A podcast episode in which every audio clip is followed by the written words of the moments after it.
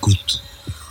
Écoute. Bonjour, bonjour à tous. C'est une nouvelle émission, Comprendre le monde, que j'ai créée, que je vais présenter, et qui, chaque semaine, va décrypter, à travers un entretien ou un débat, un thème de géopolitique. On va être animé par un souci de pédagogie, et cette émission permettra de restituer l'actualité immédiate en toute liberté dans une perspective globale et de long terme. Et pour euh, inaugurer cette euh, émission, j'ai le plaisir euh, de recevoir Thierry Soret, qui est conseiller politique au PNUD. Le PNUD, c'est le programme des Nations Unies pour le développement. Donc conseiller politique en charge du G20 et des affaires multilatérales. Donc c'est un peu l'un des monsieur mondialisation de l'ONU. Thierry Soret, bonjour. Bonjour. Donc vous êtes depuis dix ans dans, dans ces fonctions. On peut dire que vous connaissez maintenant très bien de l'intérieur le système onusien système qui fait l'objet de critiques récurrentes sur son efficacité, sur sa lenteur, sa paralysie. En quelques mots, que répondez-vous à ces attaques incessantes auxquelles vous devez être pour le moins habitué? Qu'elles sont justes, mais euh, qu'elles sont aussi injustes dans la mesure où euh, l'ONU est une institution d'autant plus nécessaire que euh, le monde est en, voie de fragmentation ou de multipolarisation euh, ce qui n'est pas synonyme de multilatéralisme.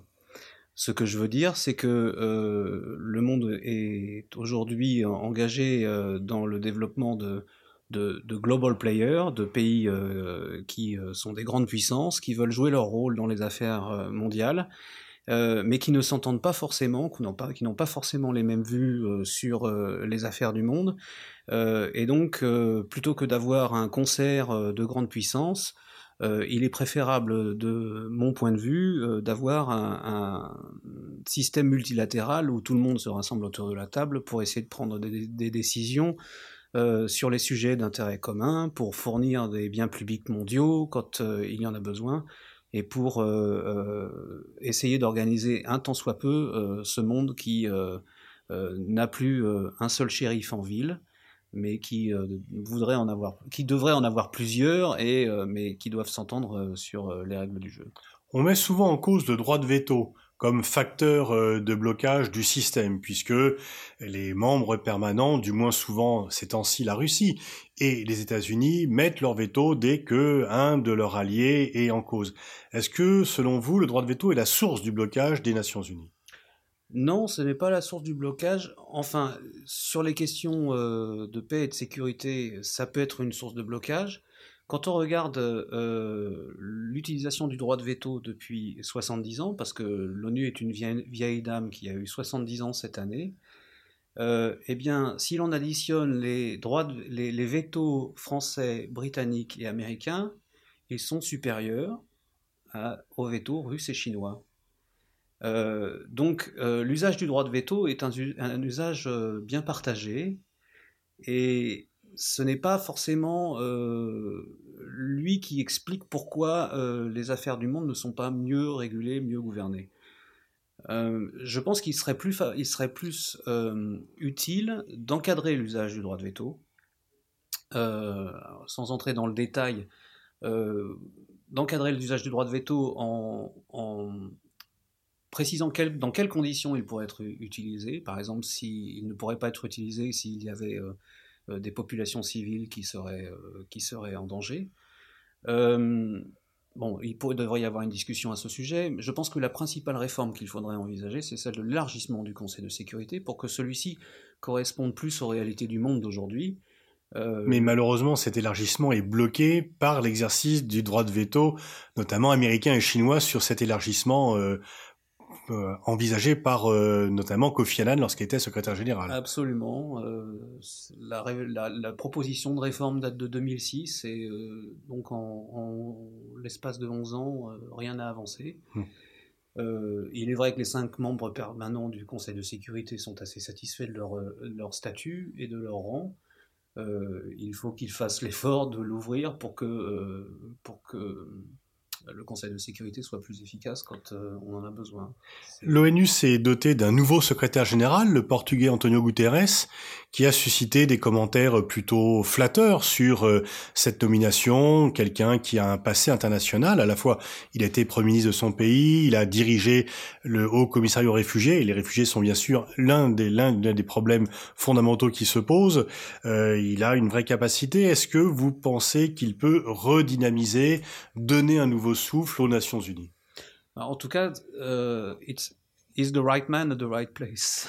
Parce que euh, euh, il a affaire, comme vous le disiez Pascal, il a, il, a une grande expérience comme Premier ministre, euh, il a présidé le, Conseil de l'Union européenne en 2000 avec, une, avec une, des initiatives très intéressantes au sein de l'Union européenne, prouvant son, son appétence pour le multilatéralisme.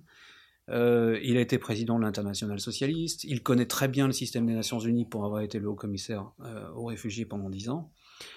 En tant que secrétaire général euh, du, système des Nations Unies, il a une grande volonté pour faire progresser le multilatéralisme et rendre l'ONU plus efficace. Il a quand même affaire à une situation internationale particulièrement compliquée et qui qui rend les choses plus difficiles. Parce que quand vous avez euh, vos principaux, euh, principaux acteurs, les principales grandes puissances, celles du P5, qui ne sont pas d'accord. Le P5, ce sont les cinq membres permanents du Conseil de sécurité. Exactement, pardon. Euh, qui ne sont pas d'accord sur un certain nombre de sujets. Quand vous avez un certain nombre d'acteurs qui mettent en cause directement le multilatéralisme comme, comme espace pertinent d'action politique, et qui euh, promeuvent le bilatéralisme. Et donc euh, considèrent que les Nations Unies ne sont pas, ne sont pas un espace où ils peuvent euh, faire valoir leurs intérêts, ou en tout cas ne veulent pas le faire, c'est difficile pour le secrétaire général d'une organisation comme les Nations Unies de, de faire avancer les dossiers qui lui tiennent à cœur, et notamment celui de la prévention, car il a décidé, depuis qu'il est en fonction, euh, d'inscrire son action dans la mise en œuvre du principe de prévention. Prévention euh, de tous les risques, de tous les défis, de tous les, les, challenges qui se posent à la réalisation euh, du progrès humain, parce que l'objectif des Nations Unies, c'est de réaliser le progrès humain sur toute la surface du globe. Est-ce que l'on peut parler d'une crise du multilatéralisme? Cette notion est quand même souhaitée, mise en avant. On a vu avec en 2003, notamment avec la guerre d'Irak, que l'unilatéralisme était quand même une impasse et qui débouchait sur des catastrophes euh, stratégiques générales. Et on a parfois un peu le sentiment que les leçons de l'échec de l'unilatéralisme n'ont pas été tout à fait tirées. Il y a eu la parenthèse Obama, mais ça semble être une parenthèse finalement aux États-Unis. Le nouveau président américain ne semble pas beaucoup euh, avoir un goût prononcé pour le multilatéralisme, mais on voit d'autres grandes puissances qui, comme la Russie ou la Chine, qui l'interprètent à leur manière. Est-ce que finalement le multilatéralisme ne devient pas une sorte de concept européen qui est moins repris par les autres grandes nations? Bah, C'était déjà à l'origine un concept très européen. Euh, il, est assez remarquable de, voir que le multilatéralisme, euh, on a essayé de le mettre en œuvre à partir du moment où euh, la guerre froide a cessé. Et euh, les Nations Unies ont essayé d'être particulièrement actives au, cours des années 90, début des, années 2000, jusqu'à la guerre d'Irak, comme vous le disiez, euh, qui a montré que, euh, eh bien, il était difficile d'avoir tout le monde autour de la table en même temps sur les questions d'intérêt commun. La, vraie difficulté, c'est qu'on est toujours dans un, dans un, un rapport entre la légitimité d'une organisation, quelle qu'elle soit, multilatérale, et son efficacité. Autrement dit, plus vous êtes nombreux autour de la table, plus vous êtes légitime, mais moins vous serez efficace, a priori. Parce qu'il faut mettre tout le monde d'accord euh, dans la mesure où on fonctionne par, euh, la plupart du temps par consensus. Euh, ce qui veut dire qu'il faut trouver les, les, bonnes articulations. La problématique du Conseil de sécurité, on en a parlé, mériterait d'être davantage élargi pour, pour euh, mieux euh, correspondre aux réalités du monde. La problématique euh, se pose dans les mêmes termes concernant les, les, questions économiques et de développement. La principale innovation multilatérale depuis la fin de la guerre froide, c'est le G20. même si c'est un concept, même si c'est un club de pays qui se sont auto-sélectionnés, qui est informel, qui n'a pas de secrétariat, qui n'est pas fondé sur un traité constitutif, c'est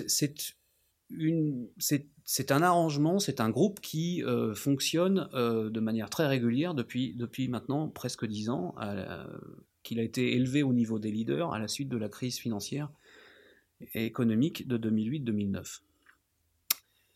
Il est très important euh, de, suivre ce que fait le G20 parce que même si c'est un petit groupe d'une, je vais dire d'une vingtaine de pays, parce que c'est pas tout à fait, c'est plus que 20, euh, il représente 85% du PIB mondial, euh, deux tiers de la population mondiale, presque deux tiers du commerce mondial.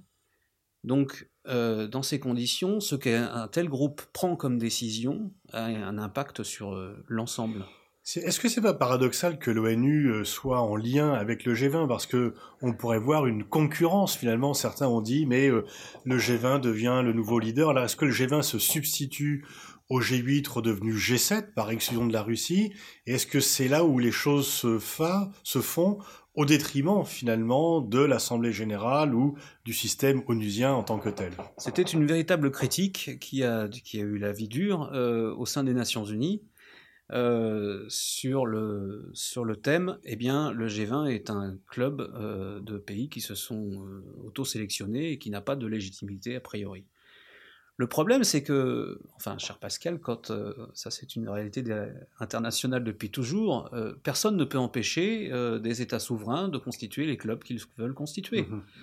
La, difficulté, pour une organisation comme les Nations Unies, est d'engager un travail positif avec, ces, avec de tels clubs, surtout quand ils pèsent autant qu'ils pèsent, comme je viens de le dire. Mhm. quand le G20 décide de par exemple, très positivement de euh, développer une coopération internationale en matière de taxes, qui est une vraie question euh, liée à la mondialisation et, qui doit permettre, si euh, cette coopération est efficacement menée, permettre de, réduire les inégalités et de lutter contre le dumping fiscal, par exemple, ou l'évasion, ou l'évasion ou oui l'évasion fiscale, eh bien, euh, quand le G20 avance sur ces questions, il serait totalement euh, stupide pour les Nations Unies de regarder euh, le train passer sans s'y intéresser et sans essayer d'influencer le, travail du G20 lui-même euh, au profit de l'ensemble de la communauté des nations de l'Assemblée générale. Donc vous plaidez plutôt, ou vous conseillez plutôt une sorte de synergie entre euh, le G20 et les Nations Unies? Vous voyez plutôt dans ces multiples organismes qui se sont créés, plutôt une complémentarité utile qu'une concurrence sauvage? Exactement. Où en est-on dans la lutte contre les paradis fiscaux, qui est quand même l'un des, c'est une des critiques les plus récurrentes qui est adressée à la globalisation, mhm. en disant qu'elle permet aux gros euh, d'échapper à leurs obligations et euh, finalement qu'elle impose aux petits des souffrances supplémentaires. Donc euh, cette lutte contre les paradis fiscaux, contre la fraude fiscale, est-ce qu'elle progresse?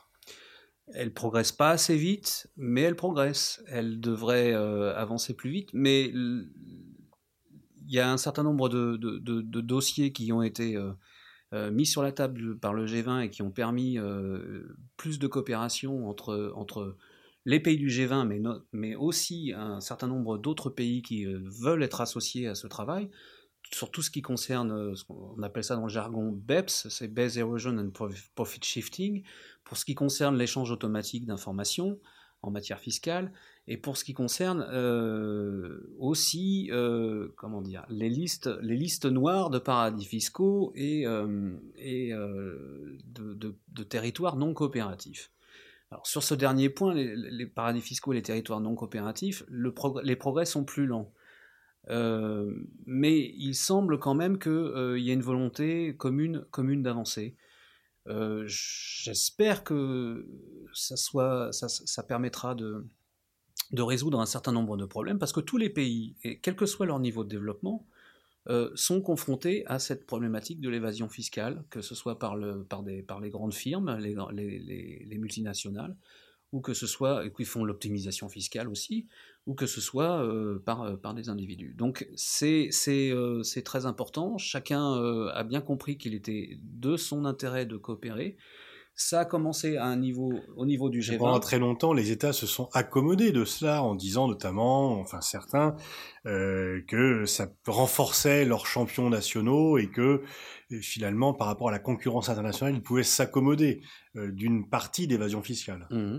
oui, mais ils se sont rendus compte que le rapport de force avait un petit peu tendance à s'inverser et qu'un certain nombre de multinationales devenaient, devenaient trop trop puissantes de ce point de vue, avec une capacité d'optimisation fiscale qui, dépassait leur, propre, leur propre capacité. Et ce qui est intéressant, c'est de voir que les choses se sont, nées dans ce, groupe euh, du G20, mais qu'aujourd'hui, sur, la coopération fiscale internationale, vous avez plus de 80 euh, pays qui ont rejoint le cadre inclusif euh, de l'OCDE du G20 sur les problématiques fiscales considérant qu'il était de leur intérêt d'être, d'être partis euh, à, cette, à ces initiatives, à leur profit évidemment, pour, euh, pour lutter contre l'évasion fiscale. Une des missions importantes de l'ONU, c'est le maintien de la paix, il y a également le développement économique et puis la réduction des inégalités. L'ONU a joué un rôle important dans les 70 avec la souveraineté permanente sur les richesses naturelles, avec euh, ce qu'on appelait à l'époque le nouvel ordre économique international. C'était l'époque des rapports nord-sud, du tiers-monde, des notions qui semblent un petit peu avoir éclaté, voire ne plus exister. Que devient le groupe de 77 Est-ce que les problématiques de développement, puisque le PNUD en est au cœur de cela, donc je rappelle, le PNUD c'est le programme des Nations Unies pour le développement, est-ce que les problématiques de développement sont les mêmes après la vague de globalisation post-guerre froide? Et non. Elles sont vraiment différentes et nous sommes dans un, nous sommes dans un nouveau monde. Euh, il est important de, le souligner dans la mesure où euh, la globalisation, l'un des principaux effets de la globalisation a été le développement euh, des pays en, voie de développement. Euh, aujourd'hui, vous avez, euh, disons, 80, 100 pays émergents. Alors, quand on parle des émergents, on pense tout de suite aux, gros, aux grands, grands émergents. Oui, notamment les BRICS, Brésil, Russie, Chine, Afrique du Sud. En particulier, mais il y a beaucoup, beaucoup de pays qui sont sortis de la pauvreté, qui encore ont des, problématiques de, pauvreté et de développement, mais qui sont des pays émergents, qui sont insérés dans les, dans les réseaux économiques euh, et de commerce euh, grâce à la mondialisation. La mondialisation a permis la réduction de l'extrême pauvreté dans le monde à un niveau inconnu jusqu'alors de moins de 10% de l'humanité. Donc c'est un aspect positif, mais ça veut dire aussi que les pays en voie de développement ou les pays émergents commencent à rencontrer des problématiques que euh, l'on connaît dans les pays développés.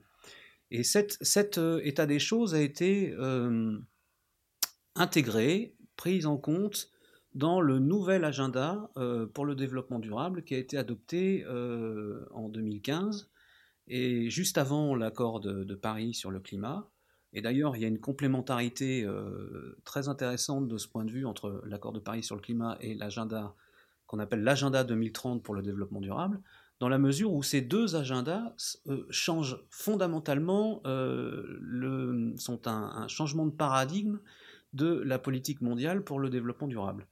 Ces deux agendas reconnaissent que tous les pays sont sur un pied d'égalité et sont tous des pays en voie de développement durable et doivent contribuer euh, au développement durable.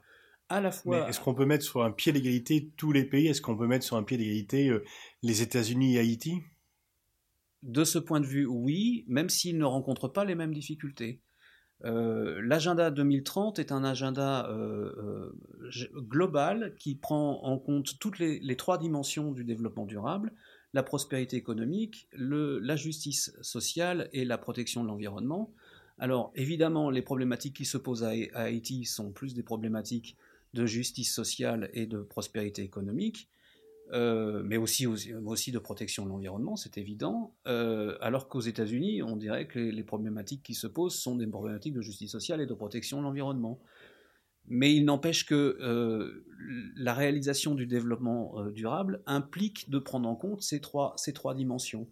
Chaque pays essaye de développer des, des, stratégies de développement durable qui correspondent à, leur, leurs problématiques, Mais ils sont, ils sont tous confrontés à, ils, placent tous leur action dans ce, même cadre. Il n'y a donc plus, de nord et de sud, il n'y a donc plus de pays donateurs et de pays récipiendaires, il n'y a que des pays en voie de développement durable euh, sur une planète unique.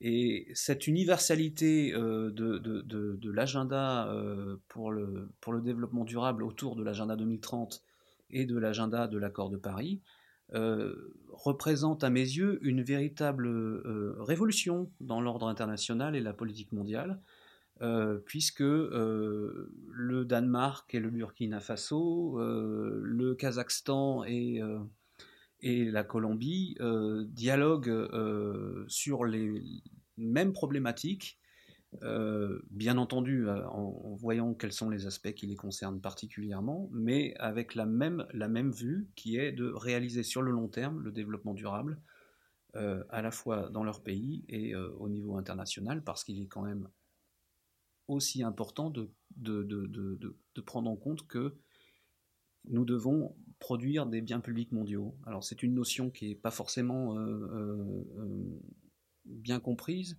Mais enfin, un bien Comment définiriez-vous les biens publics mondiaux? Un bien public mondial, c'est un, c'est un bien, alors comme les économistes aiment le qualifier, c'est un, c'est un bien qui n'est, qui n'est pas excluable et qui, n'est pas, qui, qui, ne peut pas empêcher, qui n'est pas ne peut pas empêcher l'utilisation, sa consommation par d'autres. Par exemple, un bien public, c'est un feu rouge. Un feu rouge, c'est un bien à tous. Si vous consommez ce feu rouge en étant sur la route, vous n'empêchez pas les autres automobilistes de le, consommer, et votre consommation ne, diminue pas celle des autres.